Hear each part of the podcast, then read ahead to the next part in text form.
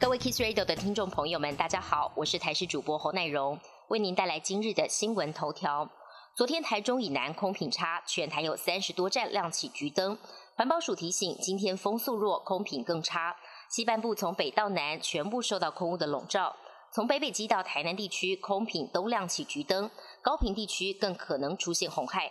今天清晨到上午，环境风场偏东风，西半部位于背风侧，风速比较弱，而且有局部雾气的发生，水平及垂直扩散条件差，污染物容易累积。午后东北季风增强，竹苗以北扩散条件好转，中部云嘉南局部地区可能达到红色警示等级。国产新冠疫苗第二期临床试验目前正如火如荼进行当中，要力拼六月取得紧急授权使用 EUA，尽快量产上市。但前立委陈一鸣就质疑，相较于其他国家要拿 EUA，都要完成第三期临床试验。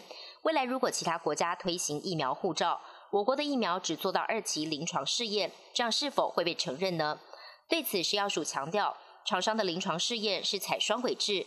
可以选择只做二期临床试验就申请紧急授权，但受试者也得收案达到三千七百人，或是也可以选择做到第三期临床试验就不需要收案这么多人。也有厂商提早布局，将临床试验移到国外，同步进行第二期试验，仅收案几百人。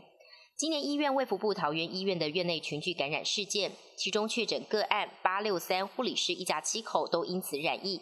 婆婆更不幸病逝，也是整起群聚受创最深的一家人。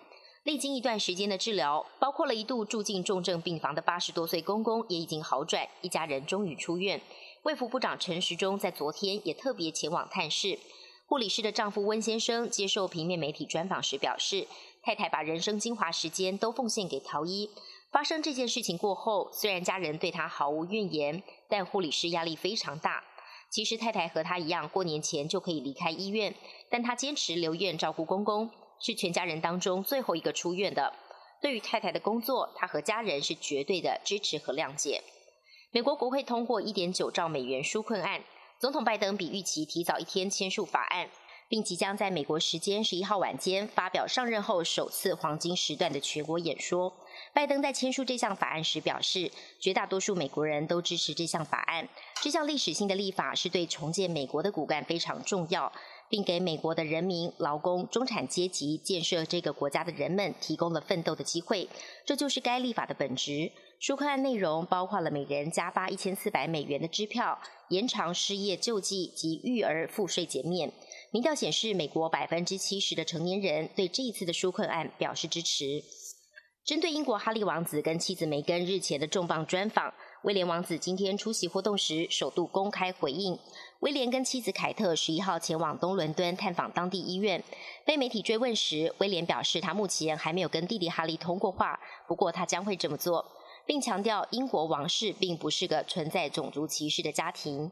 这段回应算是英国王室目前首度直截了当回应外界疑问。早先女王虽然有发布六十一字声明，却难以平息各界质疑声浪。各国疫苗开打，但欧洲又传出有人接种疫苗后出现不良反应，三十人接种 A Z 疫苗后出现了血栓。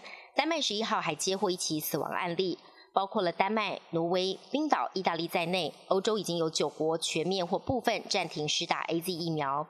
欧洲药品管理局也展开调查。但强调还是不确定产生血栓是否跟疫苗有关，因此还是建议继续施打。本节新闻由台视新闻制作，感谢您的收听。